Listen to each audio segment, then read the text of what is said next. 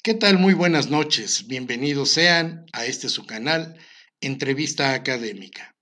Hoy contamos de nuevo con la presencia del doctor Marco Alfredo Cifuentes Martínez. Ya ha estado en uno de nuestros programas, pero de cualquier forma quiero presentar su currículum.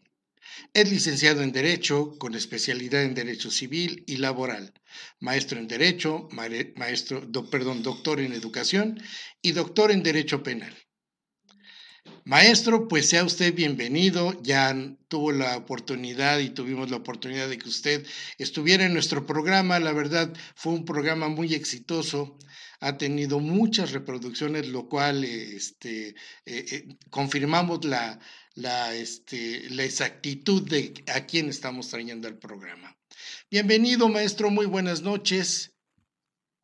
¿Qué le parece si nos da una pequeña presentación y yo empiezo con unas preguntas que tengo para usted. Claro que sí, muchas gracias maestro, es un gusto estar de nuevo con usted y bueno, enterarme de, de las reproducciones que ha tenido la, entrevista anterior y, yo creo que esto es eh, necesario para ampliar el conocimiento jurídico, para contestar ciertas dudas de la, de la gente que nos sigue y esto es un excelente proyecto encabezado por usted y que irá mejorando cada vez más y de verdad que le agradezco mucho esta, esta nueva invitación.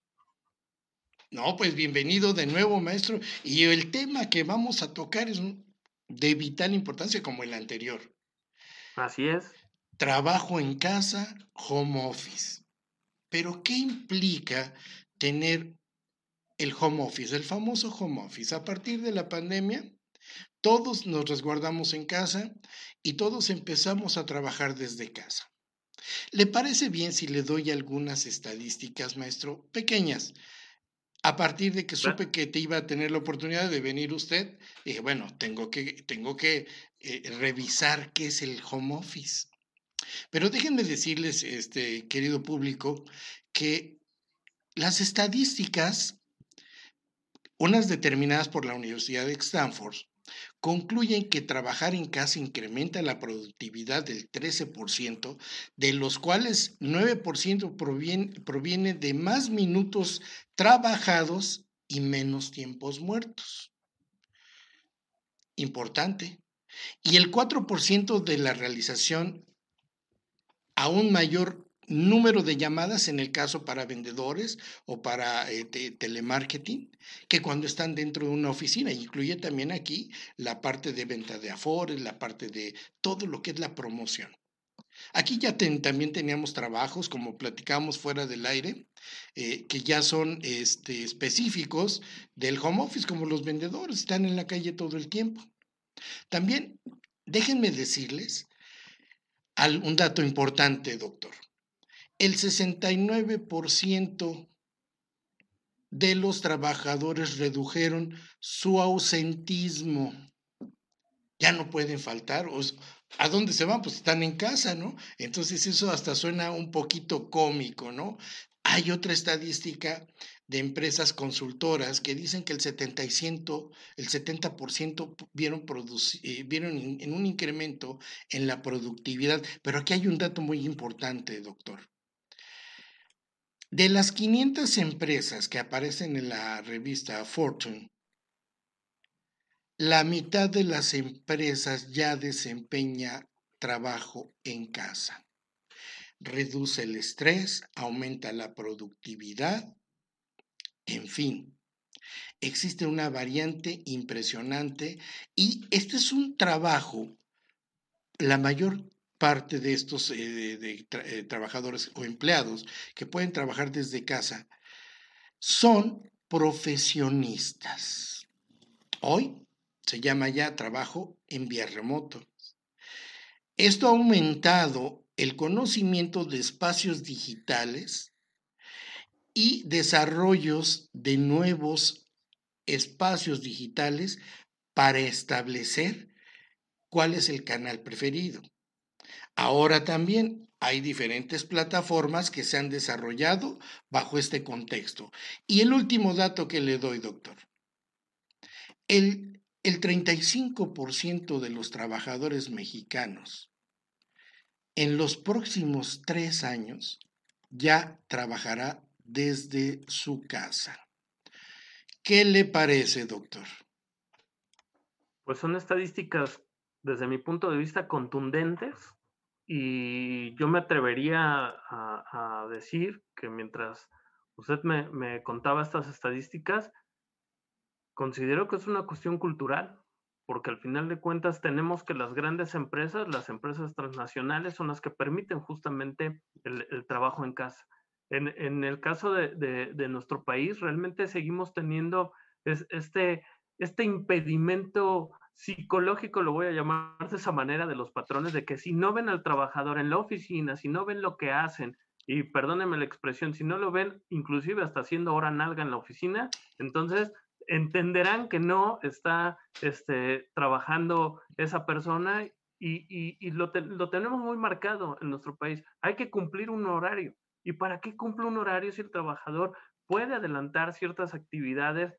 Eh, a lo mejor dentro de unas horas en la mañana. Hay estudios muy interesantes que nos hablan de que la productividad real en el trabajo es de alrededor de 3 a 4 horas pero nuestras jornadas mínimas de trabajo diarias son de 8 horas, o más bien las, jornadas máximas que si lo llevamos a la parte que establece la ley para el trabajo de 48 horas semanales, estamos hablando de un mundo de horas que no eh, tienen que ver directamente con la productividad. Entonces, es una cuestión de, cultura laboral en, nuestro país que el patrón siente que si no ve al, trabajador, pues, ¿por qué le voy a pagar si no veo lo que está haciendo y si no, si no lo tengo aquí sentado en la oficina? Y ese, es un grave problema.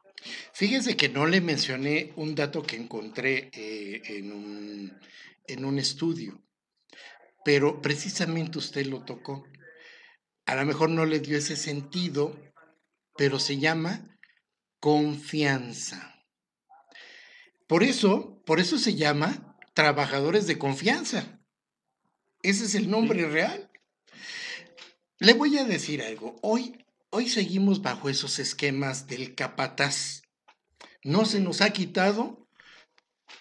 Por eso pasamos ya por una revolución armada, bueno, dos armadas, y seguimos con el capataz. No tenemos confianza. Aún aquí, en los medios digitales, nos están vigilando para ver si cumplimos o no cumplimos. Eso habla de la poca confianza que se tiene, y lo voy a decir así, del trabajador al patrón y del patrón y del trabajador al patrón. Es una muta, muta desconfianza que hay y que eso, pues, si te vamos a seguir bajo este esquema, como usted lo dijo, y por cierto, usted dijo otra palabra, ley. ¿Está contemplado esto en la ley? Fíjese que el trabajo, eh, el trabajo a domicilio está regulado en la Ley del Trabajo como un en, un capítulo especial de, esta parte que conforma los, los trabajos especiales. Recordemos que la Ley Federal del Trabajo contempla al trabajador ordinario y al trabajador en condiciones especiales en este caso en particular el, trabajo a domicilio. Sin embargo, no tiene los alcances de eh, lo que hoy entendemos como el home office o el teletrabajo, que es la nueva tendencia que vamos a encontrar a partir de hace unos años y de mayor manera de la emergencia sanitaria. Quiero contarle que desde la reforma del 2012 a la Ley Federal del Trabajo se, le adicionó un, un párrafo en el que se estableció que el trabajo a domicilio era aquel en el que el trabajador prestaba el trabajo en su domicilio o en el lugar que éste designara, haciendo uso de las tecnologías de, la información y de la comunicación. Pero muy importante con base en lo que usted acaba de decir, siempre que no exista ni vigilancia ni dirección inmediata por parte del patrón. Es decir, que cuando estoy en mi casa prestando el servicio no debo de tener al patrón dirigiéndome ni vigilándome en lo que hago. ¿Qué es lo que sucede? Que tendríamos que cumplir los, los, los acuerdos establecidos en cuanto a la entrega del trabajo, establecer canales de comunicación adecuados. Sin embargo, insisto, esto que viene desde el 2012 no alcanza las dimensiones de lo que se pretende a partir de, de lo que será el teletrabajo y que, y que cabe más en la, famosa expresión del home office. Sin duda alguna, y como usted lo, está señalando, es algo que pasa en nuestro país. Hay muchos trabajadores que, que, realizan estas actividades del famoso home office y si no lo hacen de manera plena, por lo menos la mitad de la semana lo hacen así. Y esto permite justamente una, una mayor confianza patrón-trabajador y a la inversa. Y eso genera un mejor clima laboral dentro de, dentro de la organización. Hoy no tenemos, eh, insisto, una regulación como tal en el, en el, sentido del teletrabajo. Sin embargo, eh, comentarles que desde el año 2018, el mes de octubre del 2018, del Grupo Parlamentario del Partido Acción Nacional presentó una iniciativa justamente para modificar la Ley Federal del Trabajo. Esta iniciativa fue aprobada en, el Pleno del Senado de la República en, junio del año pasado, junio del 2019, que establece el, el adicionar un capítulo 12 bis a la Ley Federal del Trabajo que justamente regule como un nuevo trabajo especial el teletrabajo. Sin embargo, bueno, eh, esto fue aprobado en el, en el Senado de la República, fue remitido a Cámara de Diputados para sus efectos constitucionales del proceso legislativo sin que al día de hoy tengamos justamente aprobada esta reforma. Ok, voy a regresarme un poco a lo que usted, a lo que usted mencionó. Hay una invasión, la pregunta sería, o la aseveración sería, hay una invasión a la privacidad del trabajador cuando se le supervisa dentro, del, dentro eh, de, una, en este caso, de un equipo de cómputo, supervisa, ejecutando su trabajo desde, desde casa? Ahí habría que analizar una serie de elementos que pudiéramos terminar de, de, mm, de referir al momento en que tengamos la reforma aprobada. ¿Por qué? En, cuanto a lo que se propuso en, el dictamen aprobado por, el Senado de la República, se establece que será el patrón el que otorgue los medios necesarios para el teletrabajo, es decir, que él me tiene que dar el equipo de cómputo y me tiene que dar todo aquello necesario para que eh, realice mi actividad. Yo creo que tomando como base esto, entenderíamos que no existiría una invasión a la privacidad del trabajador siempre y cuando no se dé esta parte de que a lo mejor, oye, vas a trabajar desde casa y vas a tener prendida tu cámara todo el día y te quiero ver sentado. Ahí sí habría una violación total a la privacidad del trabajador e inclusive perdería la esencia misma de lo que es el teletrabajo. Por eso insistir en que desde lo que tenemos ya en la Ley Federal del Trabajo, que insisto, no alcanza las dimensiones de del home office como lo estamos platicando, ya se establece que el patrón no debe vigilar y no debe dirigir directamente al trabajador durante el tiempo que está trabajando. Justamente por eso es el trabajo a domicilio, el, trabajo a distancia. Con base en esas consideraciones, yo entendería que no existe una privacidad, pero si hubiera patrones que están abusando de, estas tecnologías y de que quiero ver la cámara prendida todo el día y quiero que tengas el audio prendido y cuando yo te diga me das el, control remoto de tu computadora, ahí sí tendríamos problemas. Pero si cumplimos con la esencia misma de esto, se generaría lo que usted atinadamente señala respecto de la confianza que tiene que existir patrón-trabajador. Y aquí es cambiarnos esa idea de que el patrón tendrá que respetar que si el trabajador está en casa laborando, habrá que dejarlo siempre y cuando cumpla con los tiempos de entrega de lo que se le encomienda al trabajador. Claro, claro, sí, me queda, me queda muy claro. Ahora viene de ahí, se deriva otro aspecto que usted mencionaba. Entiendo cuando, cuando hay una persona que tiene, por ejemplo, las costureras, se llevaban trabajo maquila a su casa, ocupaban su equipo, pero ellas establecían también, eran parte de la negociación para efecto de fijar el precio. ¿Sí?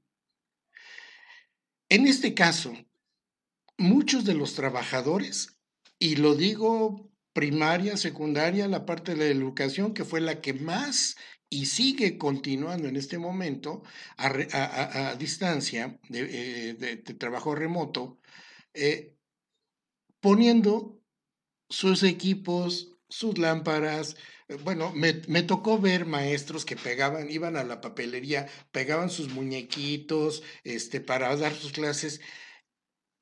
Y entonces, ¿qué sucede con esa inversión, con eso? ¿Cómo cómo se puede cobrar, no se puede cobrar, sería justo cobrarlo, no sería justo cobrarlo, qué es lo que debe de suceder en este momento, qué, qué considera usted. A todos nos tomó igual, todos por conservar el trabajo, todos muchos por este por la voluntad simplemente de apoyo, de decir vamos a seguir adelante. Fue un cambio de conciencia en, en muchos lados, tanto los patrones como los trabajadores, pero al final de cuentas las condiciones ya no son las mismas, pero se siguen manejando las mismas porque fue de un día para otro.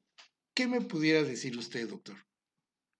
Justamente ese es el problema de no tener una regulación al día de hoy. Y usted lo dice perfectamente.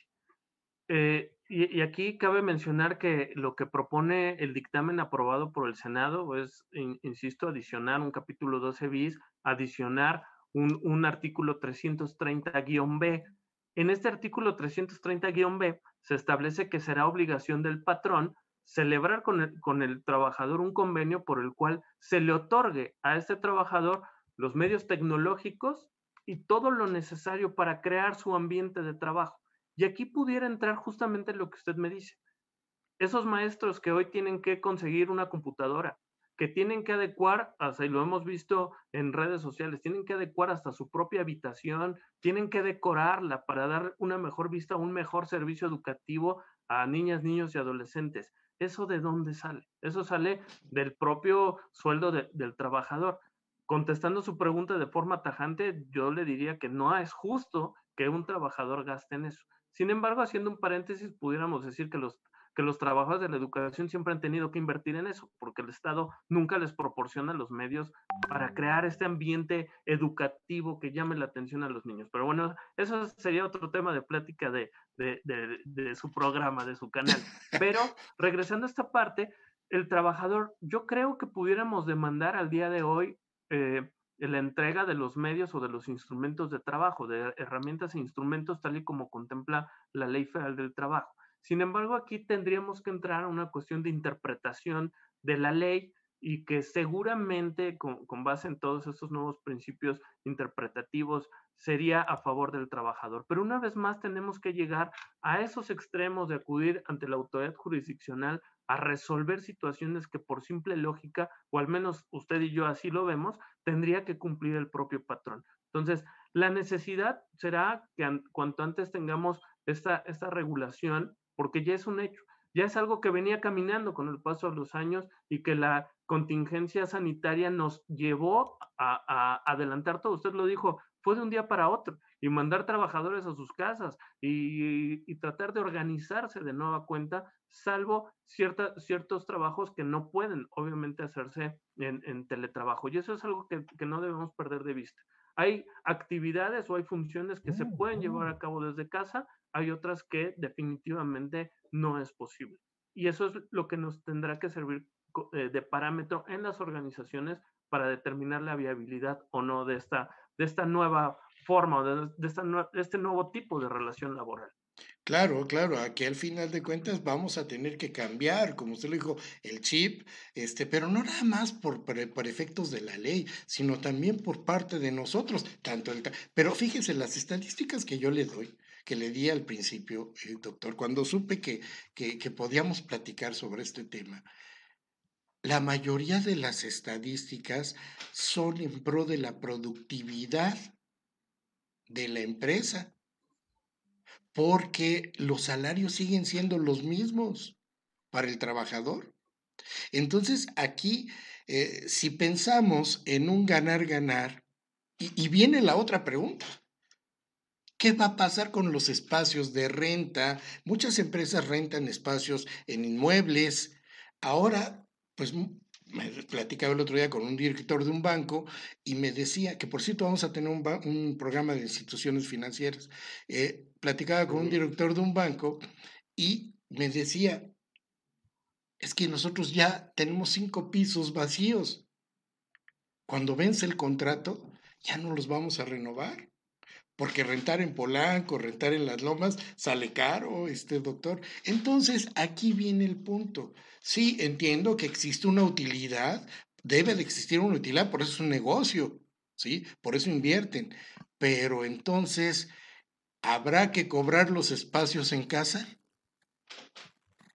Yo creo que no. Yo creo que al final de cuentas esto tiene que ser un ganar-ganar en, en ambos lados de la relación laboral si bien es cierto, estoy ocupando un espacio específico de mi casa que he tenido que adecuar, que inclusive usted y yo lo sabemos, hemos tenido que eh, designar cierta área de, nuestra, de nuestras casas para ponernos a trabajar, para separarnos de la familia en ese momento, para tener este tipo de, cuestiones. Hoy lo hacemos eh, para una cuestión académica, pero el asesorar, y, en su caso yo le comentaba fuera del aire que eh, eh, yo estoy asesorando vía remota a través de Zoom, pero tenemos que separarnos, ¿no? Porque eh, pasa el perro, pasa el vecino, la familia ya habló, no habló, etcétera. Entonces, esto empieza a generar una, una serie de, de, cuestiones que nos llevan a condicionar nuestra casa y pudiéramos ahí hablar de, de, esa cuestión de afectación a la privacidad, como usted decía.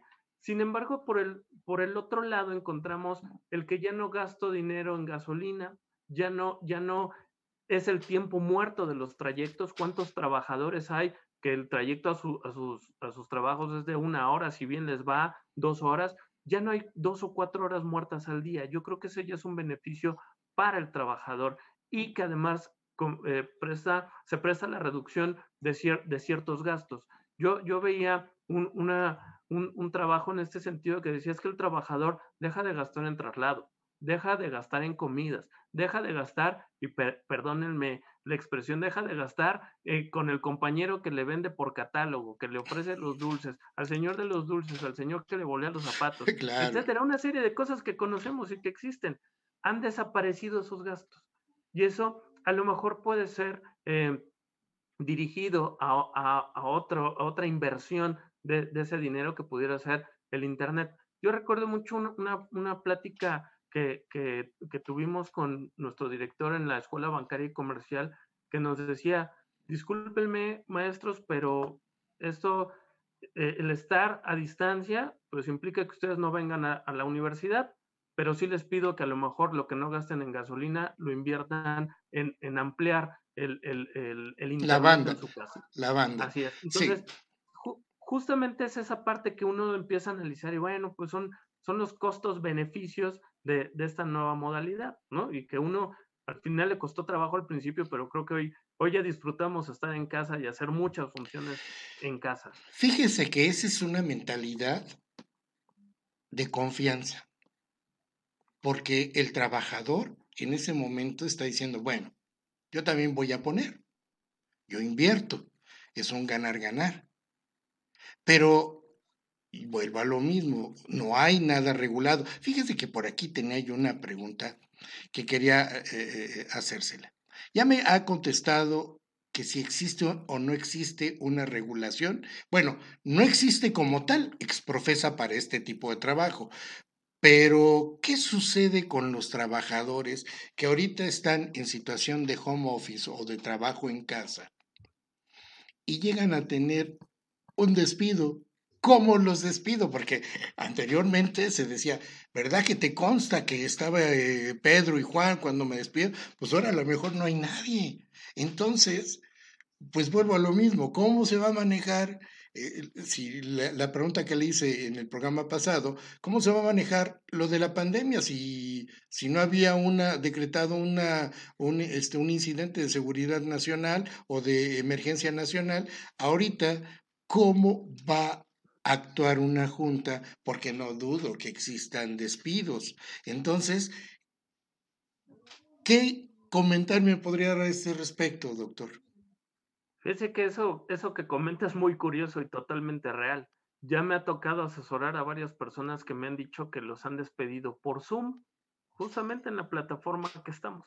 que los invitan a alguna situación a, platicar y de repente a través de la plataforma les dicen con la pena estás despedido. Entonces, ahí va, a tener que existir creatividad, parte de, nuestros, de nosotros como abogados, e inclusive esperar en algún momento el criterio de las juntas o de los tribunales laborales próximos a iniciar operaciones, en el sentido de que yo puedo aducir justamente que a través de los medios electrónicos fui despedido.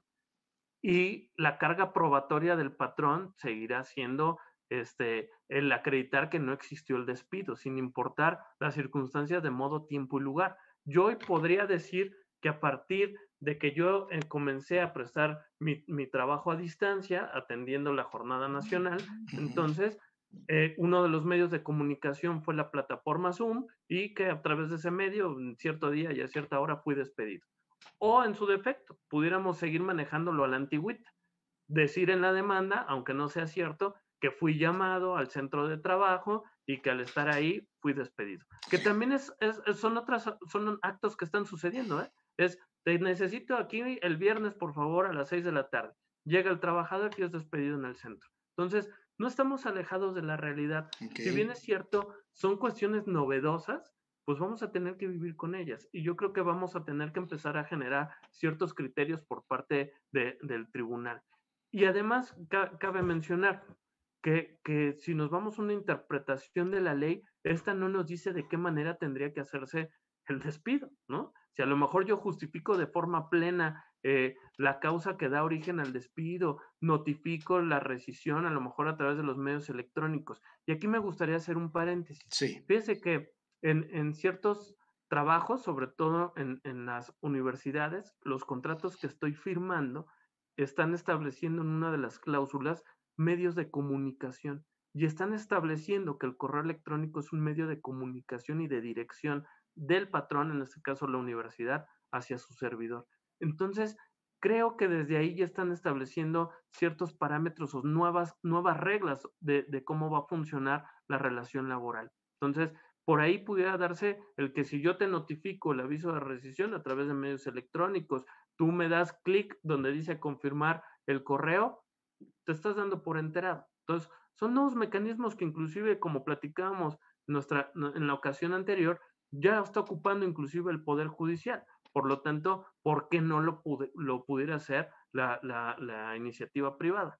Sí, sí, bajo lo que, lo que usted me dice, digo, prácticamente todas las leyes establecen ya o reconocen ya los medios electrónicos. En el Código de Comercio, el artículo 89 habla de todo lo que es la, la, fracción electrónica, que es un mensaje, que es un correo de voz, que es este, que es un emisor, que es un receptor. Habla de todo eso. O sea, sí, sí está perfectamente determinado. Ya habíamos venido este, preparándonos para, para ese cambio, para este cambio, eh, que eh, al final de cuentas eh, vamos a encontrar algunos un medio de trabajo y otros a lo mejor no es lo más cómodo. Pero, pero al final de cuentas, probablemente el, como leía las estadísticas, el 35-40% de los próximos trabajos, cuando uno vaya a solicitar, pues aparte dentro del conocimiento de que si eres profesionista, manejas las plataformas, manejas esto, manejas lo otro, y entonces, pues uno ya también tendrá que prepararse en ese sentido. Déjeme hacerle una pregunta. Y tengo una duda. Sí, más. Riesgo de trabajo.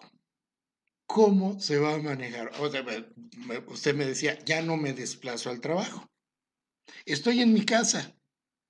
¿Cómo lo tomará la autoridad, en este caso el IMSS? Estoy dentro de mi casa en horas de trabajo, pero a ver, ahí hay una contradicción porque estás dentro de tu casa. Sí, a lo mejor puedes estar haciendo un papel y te caíste, pero sigues dentro de tu casa. Entonces, ¿qué piensa usted de esto, este doctor?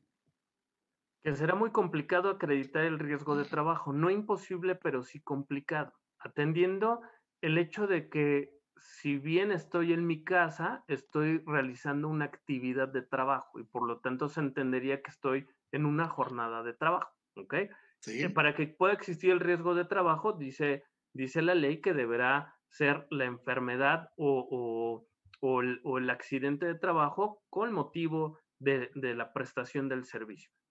La complicación que yo veo es determinar si estoy, si estoy hablando que en este nuevo marco del teletrabajo los horarios son más flexibles, eh, se habla inclusive en uno de los principios, eh, existe la guía para implementar el trabajo en los centros de trabajo en el marco de, las acciones para enfrentar el COVID que emitió la Secretaría del Trabajo, y se establece una serie de principios, entre ellos la soberanía del tiempo del trabajador, en el que él decide cómo acomoda su eh, tiempo, su jornada, para cumplir con lo que le encomienda el trabajador. Ahí está el punto justamente de eh, eh, cómo acreditar el riesgo de trabajo. Si a lo mejor yo estoy trabajando y me levanto porque tengo que ir por mi libro y cuando voy por el libro me tropiezo y, tengo el accidente, entonces ahí hablaré de un riesgo de trabajo. Pero ¿qué sucederá si yo le puse pausa a, a, lo que estoy haciendo y decido salirme a barrer el patio y cuando estoy barriendo el patio me resbala? Entonces ahí ya no existirá ese riesgo de trabajo. Por eso insistir en la, en la urgente necesidad de, de, tener la regulación eh, eh, en la ley y que se apruebe en, el Congreso eh, ya esta reforma que tiene que, o que para mí es inminente a la ley federal del trabajo, porque dentro de los transitorios de la reforma que aprobó el Senado de la República, se estableció que el Ejecutivo Federal, a través de la Secretaría del Trabajo, contaría con un año a partir de la entrada en vigor de la reforma para emitir una norma oficial mexicana que estableciera lo relativo a eh, lo, lo, los lineamientos o los mecanismos que se utilizarán en el, en el teletrabajo, pero también para eh, determinar lo relativo a, lo, a, los riesgos de trabajo. Por ahí no, está muy claro y la verdad no me queda muy claro de la lectura de ello, pero eh, en la propia iniciativa se establece que hasta tendría que emitirse un, una ley, y lo voy a entrecomillar porque eso es lo que no me queda claro, en el sentido de eh, eh, regular la parte de los riesgos de trabajo. De, lo que he podido estar estudiando y analizando al respecto, países en, los que ya se ha, han tenido avances en materia de teletrabajo, como Chile, como España, ya han determinado y ya han identificado ciertos riesgos de trabajo que pueden darse con respecto al, al teletrabajo. El primero que, que, le puedo comentar es, es el, el, el, relativo o, o, el que se relaciona con los trastornos musculoesqueléticos. Claro. Y esto es por las malas posiciones en, en, en, al sentarnos. Y eso tiene que ver con algo que usted señaló a, hace unos momentos. Es, estoy adecuando mi casa pero a lo mejor en, mi casa no tengo la silla adecuada para sentarme a trabajar, no tengo el escritorio y entonces trabajo en la mesa del comedor o en la mesita de la sala, o me acuesto en el sillón o me acuesto en la cama, y eso genera malas posturas al trabajar.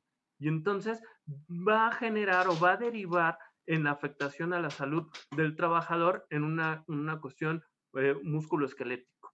Pero también nos habla de, de, de problemas de fatiga visual. ¿Por qué? Porque estamos una vez más ocupando nuestra casa donde no tengo una iluminación adecuada, donde, no, donde estoy en un espacio en el que a lo mejor me da el sol directo, me da algún reflejo del sol directo y eso afecta la pantalla de la computadora y está cansando mi vista. Aquí nada más cabe mencionar que existe una norma oficial mexicana en materia de seguridad y salud en el trabajo que nos habla de la iluminación en los centros de trabajo que en teoría todos los centros de trabajo controlan el nivel de, iluminación, la distancia de las lámparas que debe de existir para no afectar al trabajador, etcétera. Cosa que hasta este momento no estamos observando en, los, este, en, las casas. Otro riesgo pudiera ser eh, los derivados de la propia organización del trabajo. El hecho de, que yo no vea a mis, a mis, amigos del trabajo, a mis compañeros de trabajo, que no peleé con mi jefe, lo que decíamos, esa parte de no veo al que me vende el catálogo, no veo al que, al que me al que me volea, no me salgo a fumar el cigarrito con los amigos en cinco minutos. Eso afecta y hay un riesgo psicosocial derivado del encierro que se está dando. Por lo tanto, lo que se debería de buscar es fomentar por lo menos la, las convivencias a través de Zoom, ¿no? que ya es como hacemos las reuniones y las fiestas a través sí. de, de, de, esa vía. Y eh, otro pudiera ser lo que usted muy bien menciona, el, el, el, riesgo derivado de hacer de nuestra casa la oficina y no contar con las herramientas, con los útiles, con los muebles, etcétera, y todo lo, lo que eso conlleva. Entonces, son, son cuatro riesgos que puedo eh, señalar que ha identificado ya países como España, países como Chile, que van más adelantados que nosotros, pero que también están pendientes en la emisión de una legislación relativa a riesgos de trabajo o riesgos por el teletrabajo. Pero bueno, elementos. Y eliminamos justamente esta parte de los traslados, de los accidentes en traslado que ya no existirán o al menos se, se disminuirán. Reducción del estrés, por, la, por, por llegar a una hora específica este, al trabajo, etcétera, lo que, lo que estamos platicando con respecto al cumplimiento de las obligaciones laborales del trabajador. Como lo platicamos hace unos días que nos vimos, hoy nosotros lo que buscamos en este canal es la mejor decisión para todos. ¿Qué recomendaría a los patrones, a los empresarios, a las empresas y a los trabajadores para llegar a un punto medio? Puede dar hasta risa, pero dentro de mis herramientas de trabajo está mi silla, como usted lo decía. Entonces, habrá que realmente tener una muy buena voluntad, porque lo que yo he visto hasta cierto punto es que existe una decisión por parte de la empresa, nos vamos así, tú inviertes y yo te digo cuándo regresas. Habrá gente que no pueda regresar por sus condiciones mórfidas. Entonces, ¿Qué va a pasar con esa gente? Porque tiene una enfermedad, ya está fuera de la empresa. ¿Qué recomendaría usted tanto a unos como a otros? Porque aquí lo que, eh, lo que nos interesa, y usted lo decía bien en el programa pasado, hay que negociar. Y negociar estar bien. ¿Qué nos podría decir, doctor? Yo ocuparía una palabra que usted ha ocupado mucho el día de hoy, y que es la confianza. Todo parte desde ahí, parte de, que el tanto patrón tiene que confiar en que el trabajador desempeñará su actividad como debe de ser y el trabajador tiene que confiar en que el, el, patrón pagará su remuneración en tiempo, en forma, atendiendo las obligaciones que fueron pactadas de forma previa. Y además de la confianza, entender que esto es una cuestión de, de voluntad, de entender la situación, y eso es algo que venimos platicando desde, desde la ocasión pasada, de que tenemos que ceder en, en, ciertos aspectos. Yo, yo sí le veo muchas ventajas a esta nueva modalidad de, del teletrabajo. Eh, son ventajas tanto para el trabajador que, insisto, no tendrá que trasladarse, no tendrá que cumplir un horario estricto de trabajo eh, y, que al, revés se, seguirá recibiendo en, tiempo su salario, eh, seguirá teniendo la confianza del, patrón de, seguir prestando el servicio, pero con, con la salvedad de que éste entregue los trabajos en tiempo. ¿Cuál sería una recomendación para ambas partes? En primer lugar, identificar si la actividad que se está realizando por el trabajador pudiera derivar justamente en un teletrabajo. Y este es un trabajo conjunto tanto del patrón como del trabajador de observar qué sí se puede ir a casa, qué necesariamente tendrá que seguirse prestando al interior de, la, empresa. Una vez identificado cuáles sí y cuáles no, en, lo que respecta a los que sí, eh, crear canales de comunicación, establecer los mecanismos en los que se dará esa retroalimentación entre patrón y trabajador, porque aun y cuando la ley me diga que no debe existir una vigilancia ni una dirección directa, la realidad es que el trabajador está a disposición del patrón y entonces tiene que responder a sus instrucciones. Pero debemos establecer estos canales de comunicación. ¿Qué será? Hoy lo hacemos a través de correo electrónico, hoy hoy lo hacemos a través de aplicaciones como WhatsApp, hoy tenemos la plataforma Zoom y otra serie de, de, plataformas que nos permiten las videollamadas, las videoconferencias y que serán el mecanismo en que se pueda dar esta, esta interacción entre patrón y trabajador. Lo que busca también el teletrabajo y lo que ha propuesto la Secretaría del Trabajo es que también el patrón proporcione las herramientas de trabajo, que brinde capacitación en, el empleo. Algo muy importante que se tiene a través de, las medidas de, que se tomaron a partir de la nueva normalidad es que también el patrón proponga al trabajador que dentro de los, tiempos muertos que pudiera tener en casa, busque la capacitación y no solamente en una cuestión de trabajo, sino en otras áreas de oportunidad, en, capacitación para el desarrollo personal y que eso va a permitir una mejora en la calidad del trabajo y en la calidad de vida de la propia persona. Se deberán establecer cuáles van a ser las metas o los objetivos del trabajador desde casa, pero estableciendo justamente los tiempos de entrega.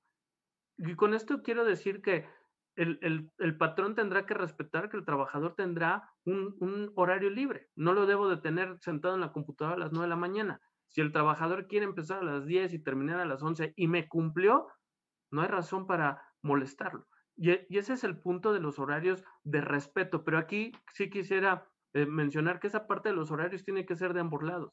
El patrón no le va a exigir al trabajador ciertas cuestiones a las 11 de la noche, pero también el trabajador no podrá excusarse de eh, eh, prestar algún servicio a, las 11 de la mañana, 12, cuando en teoría tiene esos horarios. Se tienen que respetar los horarios personales, los horarios familiares y los horarios laborales. Y por eso debe de haber una comunicación patrón y trabajador de cuál va a ser el horario en el cual yo voy a poder solicitarte ciertas cuestiones en caso de que surja. Obviamente esto es una cuestión que tiene que ver con adecuar en cada una de las organizaciones las necesidades, ¿no? Porque a lo mejor habrá algunas en las que le pueda mandar un correo al trabajador el lunes y que me lo entregue el viernes y con eso cumplí. Habrá otras en las que durante el transcurso del día necesite cierta comunicación, pero entonces sí establecer justamente las reglas de los horarios. El trabajador tiene que entender que no está de vacaciones en su casa, tiene que entender que es como si estuviera trabajando, pero lo está haciendo a distancia. Y eso también lo deberá entender la familia del trabajador, que lo hemos visto y es chusco en redes sociales, en noticieros, ver lo que le pasa al trabajador que está en una sesión, porque entra su hijo, porque entra la esposa, porque entra lo que sea, ¿no? Y, que justamente es entender que la familia tendrá que comprender que no estamos de vacaciones. Y, en la medida que hagamos eso, justamente lograremos el objetivo del teletrabajo que yo le veo, y yo, y no solo yo, seguramente muchas organizaciones ya se dieron cuenta que esto es muy viable para reducir costos, para mejorar clima laboral, para, para incrementar productividad. Sí, sí, indudablemente. Y yo agregaría algo más, este doctor, porque aquí hablamos de un prácticamente de la disposición del trabajador hacia el patrón, debe de cumplir, me queda perfectamente claro. Pero, bien otra cosa, los horarios de trabajo. En ocasiones, como usted lo dijo, los medios de comunicación son el WhatsApp y a veces hay WhatsApp a las 7 de la mañana y hay otro a las 11 de la noche, ¿no? A ver, espérame. ¿Cómo? O sea, mi horario es en la tarde, es en la mañana. Entonces me mandas todos los WhatsApp que quieras en la tarde, si es mi horario, o en la mañana, es diurno. Porque obviamente se ha implementado ese tipo de actividad y, es normal porque dice, ah, pues está, está lejos, le mando un WhatsApp y que lo vea cuando quiera, pero no, porque al final de cuentas es este, ya parte del trabajo. Y la última que yo pondría, si va a aumentar la productividad, una de las formas también de mantener una buena relación es reconocer el mérito de ese trabajador también. O sea, eso va a incentivar la productividad, eso va a incentivar al trabajador. Por eso yo hace 15 minutos decía, bueno, ¿y qué pasa con la productividad? Está bien, pero el trabajador también requiere de, de ese reconocimiento económico para poder seguir este, fomentando el trabajo, la disposición del trabajo, eh, eh, eh, es más, hasta en horarios que ya no le, le tocan. Entonces, pero bueno, la verdad es que esto apenas comienza, doctor. Yo, así, es, y, y perdón, perdónenme que lo interrumpa. No, no, no, no, adelante. tocando o haciendo un paréntesis en lo que usted dice de, de, de, que debe de haber, al momento en que existe aumento en la productividad, debería de haber un, algo reflejado en el trabajador. Fíjese que, que desde hace algunos años, no muchos, y con este cambio de lo que es la gestión del capital humano, el dejar de ver al recurso humano como tal y verlo como un, capital humano, un capital que forma parte de las organizaciones, se han buscado nuevos mecanismos, ya no solamente de, de forma económica. Y eso ha tenido mucho éxito, porque ya no solamente es pagarle más al trabajador, que, que, para mí es un error. No todo es, no todo tiene que ir al salario, tiene que ver con, con ciertas prestaciones no económicas o prestaciones eh, eh, sociales, vamos a llamarle de, de esa manera. Lo, lo, digo, a lo mejor hoy ya no se podría ver de esa forma, pero tendrán que venir nuevos mecanismos. Pero anteriormente es aquel trabajador que resultara el mejor del mes, no viene a trabajar el último viernes del mes. Y entonces ya se le permitió justamente disfrutar un beneficio de ser productivo. Ya tuvo tiempo con su familia, ya pudo ir al cine. Hay, hay empresas que, en, las que eh, se han implementado cuestiones de que los viernes se van temprano, pero con, con el objetivo de que ese trabajador vaya a su casa y pase tiempo con su familia. Si no, eh, dedica su viernes para eso, se va con los amigos a beber, ya estamos perdiendo el objetivo. Pero si lo, si lo cumple, entonces es fomentar en el trabajador y es parte de la inclusión laboral. La inclusión laboral no solamente se entiende como incluir hombres y mujeres con una cuestión de igualdad, sino incluir la parte de la responsabilidad social, la responsabilidad familiar en el trabajo. Entonces, esto es muy importante y tiene toda la razón. Habrá que buscar nuevos mecanismos en la contingencia o la emergencia sanitaria que permitan retribuir al trabajador por ese aumento de la productividad que está teniendo. ¿Qué mecanismos vamos a ocupar? Claro, claro. Doctor, pues esto es interminable, este, realmente seguro que existirán muchas dudas a partir de, de, ahora que iniciamos con este tema. Y pues yo, fíjese que aquella vez que platicamos dijimos, nos faltan muchos temas de hablar del trabajo. Entonces, vamos programando este, para la siguiente, porque todavía tenemos sindicatos pendientes. La verdad es que yo le agradezco mucho su participación, sobre todo que es muy puntual en, sus precisiones laborales. E, eso habla de que usted es un experto en, en esta materia por lo cual le reconozco, le agradezco, le agradezco y seguro el público se lo va a agradecer. Maestro, ¿alguna, algún comentario final? Nada más agradecerle de nueva cuenta a usted y a todas las personas que amablemente nos, nos siguen, que, que eh, reproducen nuestro, nuestras participaciones. Y sí, tenemos muchos temas. Eh, justamente hoy cerramos con, con, un posible tema que es cómo puedo retribuir al trabajador más allá de una cuestión salarial, atendiendo la, la nueva visión de, del capital humano. Pero esto, como usted muy bien dice, es interminable y yo le agradezco mucho que me dé la oportunidad de estar con usted y, de tener esta interacción que de verdad aporta mucho al conocimiento y puede disipar muchas dudas en, la gente que nos sigue. Pues, doctor, este es su programa. Yo quiero darle las gracias al doctor Marco Alfredo Cifuentes Martínez, que de nueva cuenta nos acompañó en este programa, y a ustedes también agradecerles su presencia, invitarles aquí, en entrevista académica, para nuestro siguiente programa. Les, agradecemos mucho su presencia y muy buenas noches.